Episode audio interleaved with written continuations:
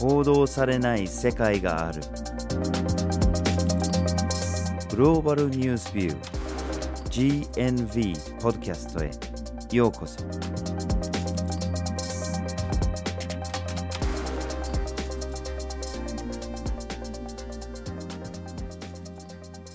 バージル・ホーキンスです。岩根あずさです。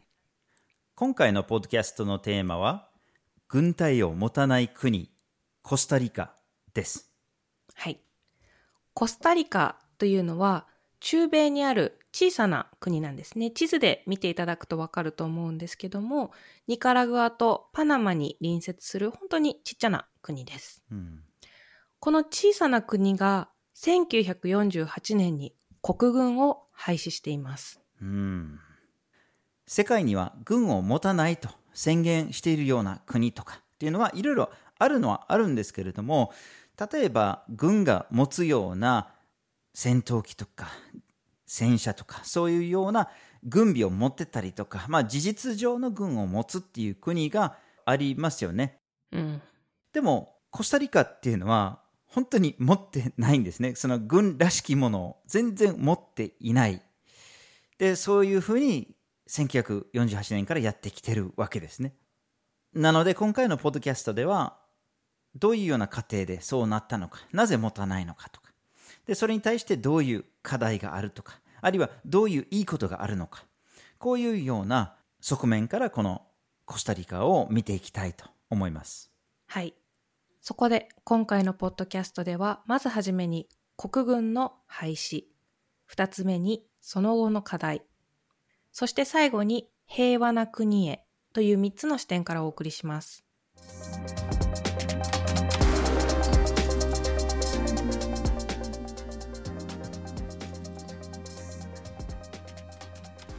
ではまずはじめに国軍の廃止について話をしましょはい。まず、コスタリカという国の大まかな歴史を追ってみたいと思います。うん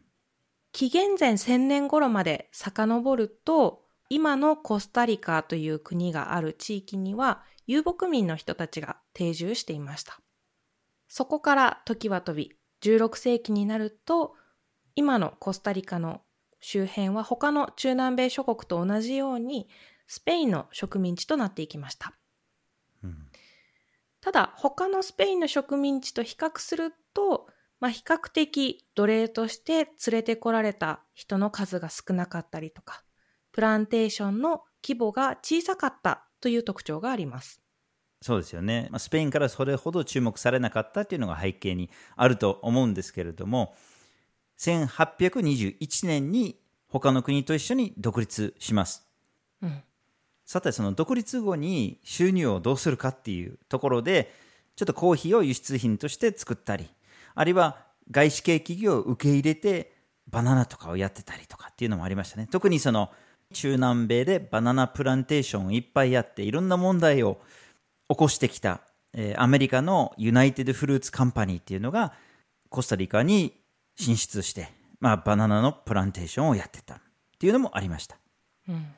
で、まあ、コーヒーとかバナナとかを作って他の国に輸出するってなると、まあ、その他の国での景気が悪くなってくると、その問題が自分のところにも返ってくるっていうのがあって、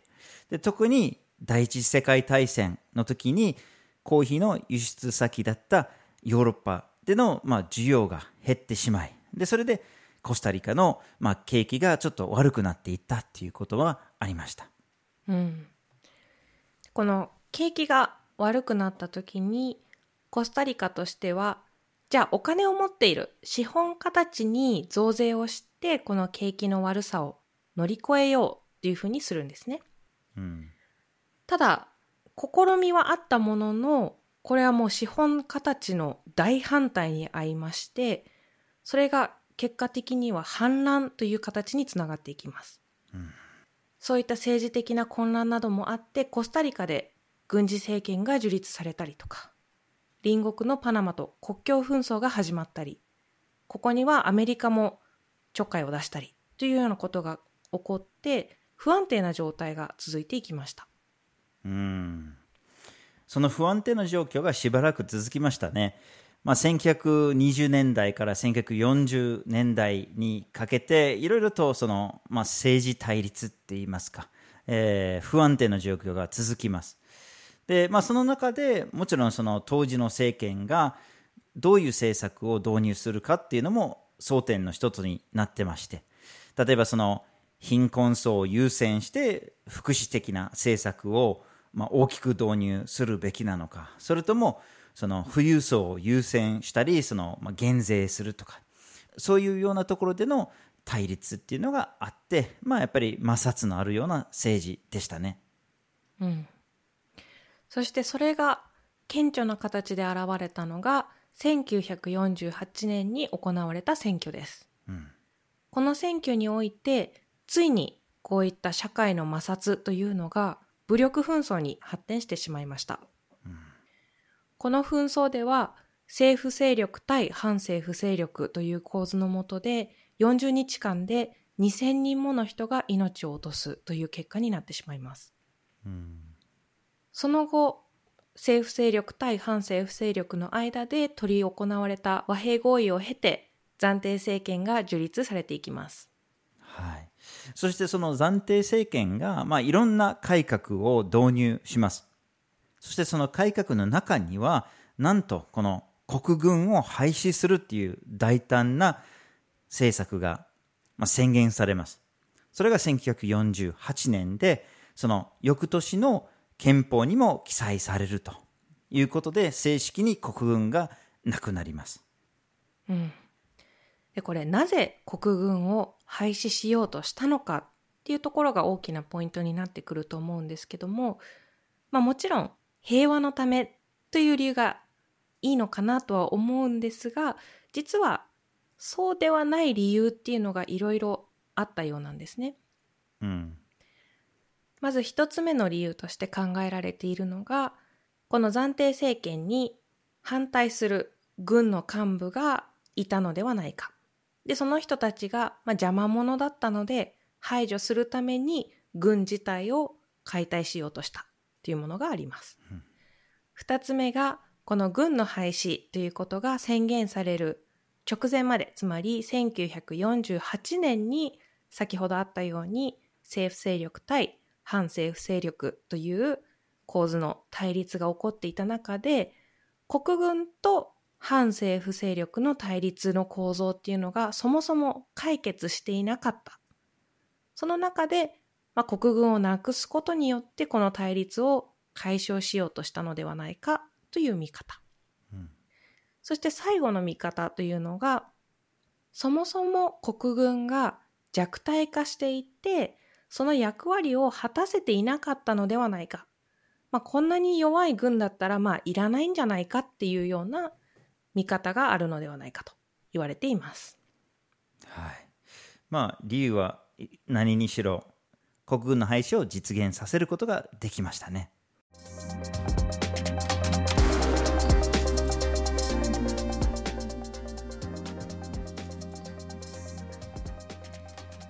では次にその後の課題について見ていきましょう。はい。まあ、国軍を廃止するって、まあ、宣言するのも簡単で憲法に記載するのも簡単だけれども実現するのは結構大変だと思いますね。うん、なのでまずその後の体制をどうしたのかについてちょっと話したいですね。はい、まずはその既存の国軍を、まあ、警察とかあるいは沿岸部隊そういうようなものに構成された市民警備隊を創設したんですね。で実はそれまでのコスタリカっていうのは市民警察っていうものがなかったみたいですね。それまでは一応軍の一部の役割としてそういう警察的なものがあったんだけれども市民警察というものがなかったみたいですね。でただその軍を全部警察っていう名前に置き換えるだけでは必ずしもそれで軍がなくなるわけじゃないっていうことも、まあ、当時の政権が分かっていてで例えばその士官ですねそのトップの人たちを、えー、まあその軍でないところのその行政組織から指名したりして市民警備隊になるような工夫をいろいろしたみたいですね。うんその看板を付け替えれば軍が警察になっちゃうっていうのは、もちろん装備の点でも同じですよね。うん。例えば警察っていう看板を掲げていても、まあ、戦車を持ってたりとか、戦闘機を持ってたら、それはちょっと軍隊なんじゃないのっていう風になってしまうので、そういった側面で装備というところもかなり限定的なものになっています。なので、コスタリカの警察の装備としては、ライフルだったり、機関銃などの、まあ、小型の武器のみになっていて、その他の乗り物としても、まあ、例えば小型のヘリとかセスナというものは持ってるんですけども、戦車、戦闘機、大砲といったようなものは持っていません。はい。で、また政治の場においても、これがずるずると国軍に発展していかないようにっていう認識も結構強くあるようで、例えば1982年に警察の中での特殊部隊っていうのができたんですね。で、まあ、特殊部隊っってなると、これちょっと軍っぽくないっていうことになってたり、で、特にそのアメリカからの訓練も受けることもあって、それはちょっとまずいんじゃないかとこう批判する議員も出たんですね。とはいえ、この特殊部隊の構成する人数が70人だったりするっていうこともあって、まあ、かなり細かいところではあるかもしれないけど、まあ、それだけちょっとやっぱり敏感になってるもので、その、とにかく国軍らしきものにならないために、こう、抵抗してる勢力っていうのは、まあ、強くあるというふうに言えるかと思います。うん。ここまで見てみると、あ、まあじゃあもうコスタリカの周りは、まあ危ない武器を持った、ミサイルを持ったりしてる危ない国がない、平和な地域だから国軍を手放してもなんとかなってるんじゃないのっていうふうに思われる方もいるかもしれません。うん。ただ一概にもそうとも言えなくって、まあいろいろ隣国との関係の中で問題も起きてはいるんですよね。うん。例えばこの国軍を持ちませんという宣言をした1948年に宣言をしたんですけども、そのわずか11日後には前大統領を支持する武装勢力が国内に侵入しています。で、その7年後の1955年にも同じような武装勢力が侵入してきてるんですね。で、これが、まあ、一時的にアメリカから軍事支援を受けるほどのものだったんですけれども、この侵入してるっていう言い方してるんですけど、これ実は2回ともニカラグアから来ているんですね。ニカラグア軍が侵攻してきてるわけではないんですけれども、でも物理的にそのニカラグアに滞在してた武装勢力が入ってきてると。なので、このニカラグアがその武装勢力を支援してたんじゃないかっていうような疑いもあってたりするわけですね。で、これが示すように、コスタリカとニカラグアっていうのは結構歴史的に仲が悪くっていうか、まあ、対立があったわけで、それがその後も続いている状態ですね。うん。特にこのニカラグアとコスタリカの間で問題となっているのが国境です。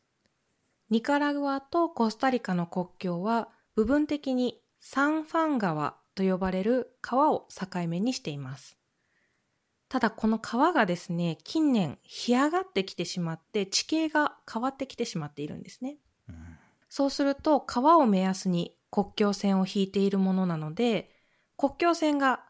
実質動いていくという結果が起こっています。で、この動き方がニカラグアの領土が減っていくような、ニカラグアにとって不利になるような動き方をしてしまっているんです。そうですよね。それが2010年には大きな問題に発展してしまいます。ニカラグアがこの川の動きを防ごうと、ニカラグア軍を動員して川を固定させようと、まあいろいろと土木工事をしてたんですね。で、その一環で越境してしまいます。つまり、ニカラグア軍がコスタリカ側に渡って工事をしたりしてるんですね。うん。で、コスタリカ政府がそれを指摘するわけですね。いや、これは侵攻してるじゃないかと。そしたら、ニカラグア軍の反論っていうのが、いやいやいや、我々はあくまでも地図に沿ってるだけだと。Google マップを見てごらんと。で、確かに当時の Google マップを見ると、国境線が違うところに引かれてて、うん。これが、まあ、ただの Google マップを作ってる人たちの誤りなんですね。で、当然これは、まあ、言い訳に過ぎないというか、でも、事実上、ニカラグア軍がコスタリカの領土の中に入り込んでいると。で、コスタリカがそれに対して、先ほど紹介してたその特殊部隊ですね。特殊部隊を配備したりして、ちょっと対立する場面もありました。で、最終的に国際司法裁判所に持ち込んで、で、その判決も出て、で、ニカラグアがおとなしく撤収します。そして Google が Google マップを修正します。で、それで一応一件落着するんですけれども、下手すればね、これが軍事衝突みたいなものに発展してもおかしくないような状況だったんですね。うん。でその中でコスタリカにはその、まあ、特殊部隊程度のものしか持っていなかったんですね。うん。これでももし軍事衝突にまで発展していたら、まあ、Google という一つのね、企業が原因で二つの国が争うっていう構図ができてたかもしれないっていうことですよね。まあ、当時は半分冗談でこれ Google 戦争 Google が起こした初めての戦争っていうような言い方をする人もいましたね。うん。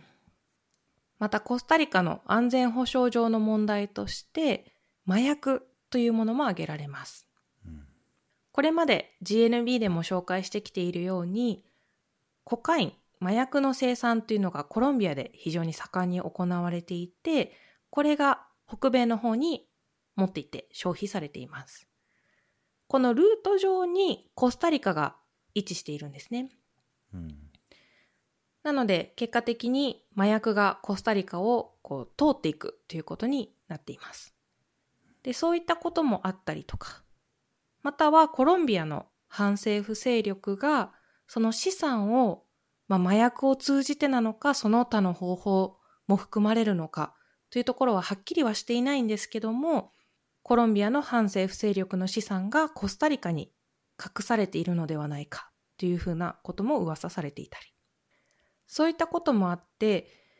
コスタリカの沿岸地域っていうのは、まあ、密輸のルートになっているんじゃないかということがかなり疑いがかかっていて、不審船というのも、まあ、見られています。こういったこともあって、まあ、コスタリカとしてはこれをほったらかしておくわけにはいかないので、何らかの対応をしてるんですけども、基本的には警察が対応をして、場合によってはアメリカと、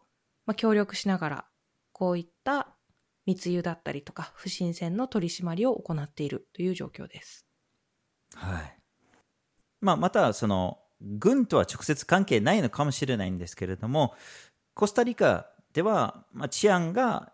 年々問題として増えてきているという状況もあります。で、まあ、例えばその犯罪組織の活動が活発になってたりとかあるいは殺人率が上昇傾向にあるとかそういうような問題はさらにあるのはあります。ただこれは軍で対応する安全保障上の問題っていうよりかは、まあ、警察で対応すべき問題でコスタリカはそういうふうにしているわけです。うん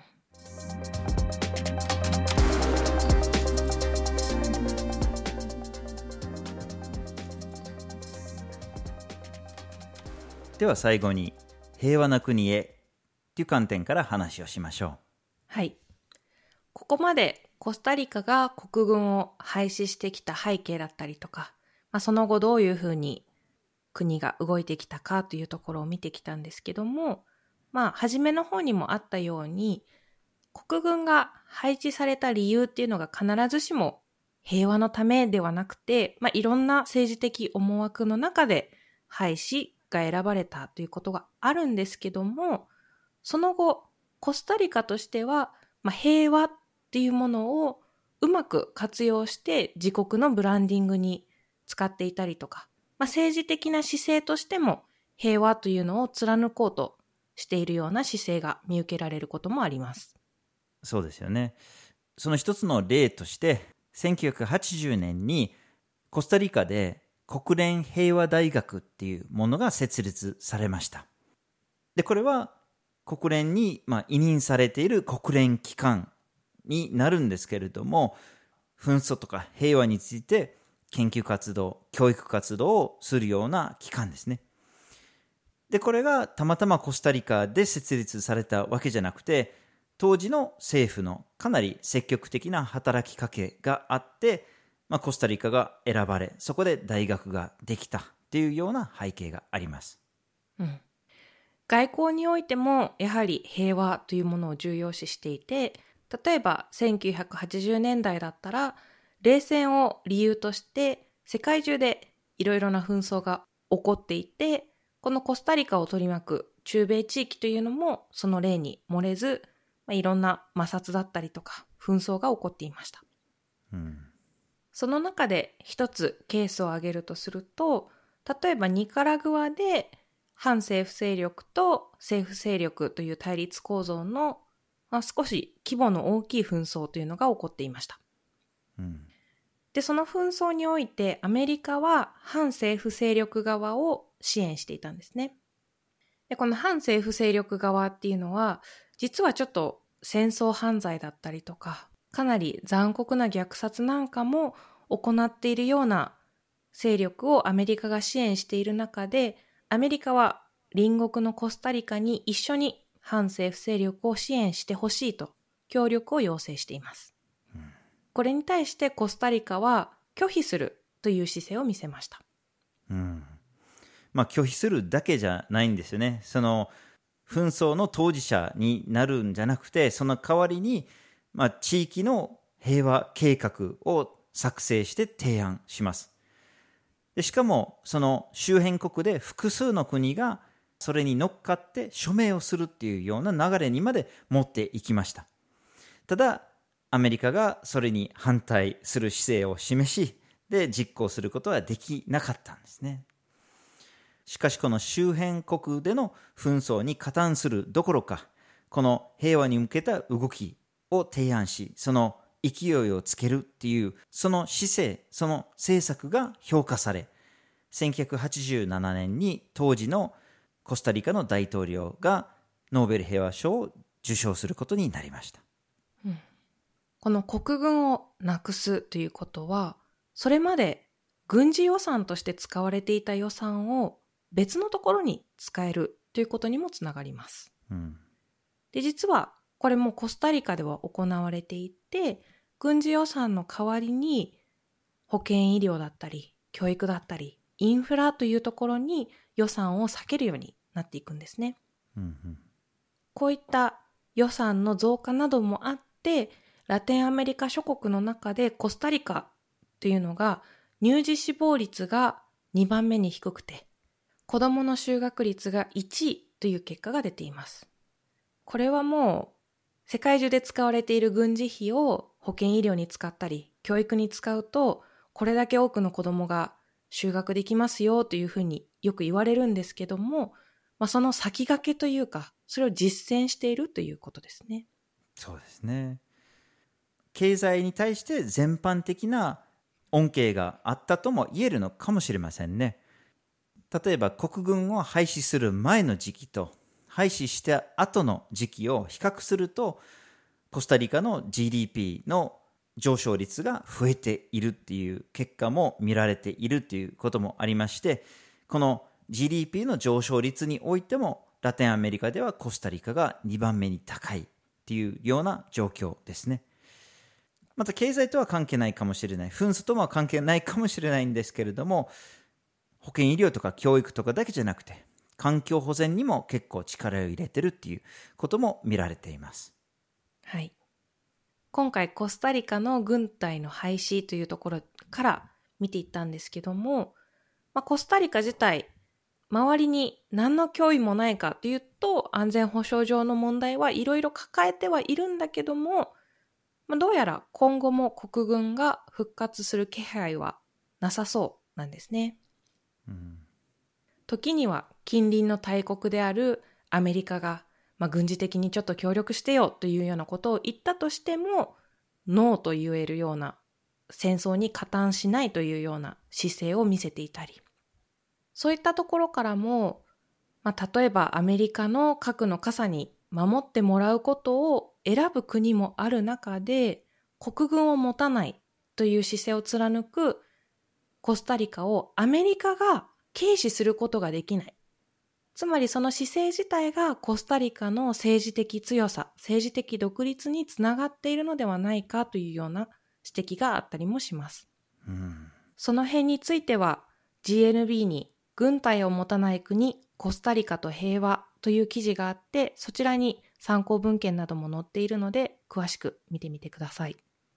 はい。そして軍隊を廃止したのはコスタリカだけじゃないんですね、この地域で。なんと1994年にコスタリカの隣にあるパナマも廃止したんですね。で、コスタリカもそうですけれども、パナマにおいても、隣のコロンビアが結構大きな武力紛争をずっと抱えてきました。しかもそのコロンビアから反政府勢力がパナマに侵入することがありました。それにもかかわらず、パナマも軍隊を廃止することになりました。ここも復活する気配はありません。どの国もすぐには国軍を廃止することができるとはもちろん限りませんし、もちろんコスタリカとパナマにおいてもその廃止したことに対する賛否両論はあります。とはいえ、軍を廃止するっていうことは理想主義だ、現実的じゃないって批判するのもちょっとどうかと思います。特に現在、ロシアがウクライナに侵攻したことが大きく注目されて、それを理由に割と自動的に、いや、世界が怖い、軍事予算を増やさなきゃっていうふうに宣言している国がたくさんある中で、それは本当に安全保障上に必要なのか？それとも軍事産業が喜ぶから国を強くしたいからそういうふうにしてるっていうその可能性を疑ってもいいのではないでしょうか？ということも言えるんじゃないかなと思います。うん、逆に軍事予算を減らしたりとか、あるいは軍隊をなくしたりとか、そういう視点から安全保障上の問題を捉えるっていう選択肢もあるのではないかと、もう少し視野を広げてもいいのではないでしょうか。今回のポッドキャストは、軍隊を持たない国コスタリカというテーマでお送りしました。まずはじめに国軍の廃止について、二つ目にその後の課題について、そして最後に平和な国へという三つの視点からお送りしました。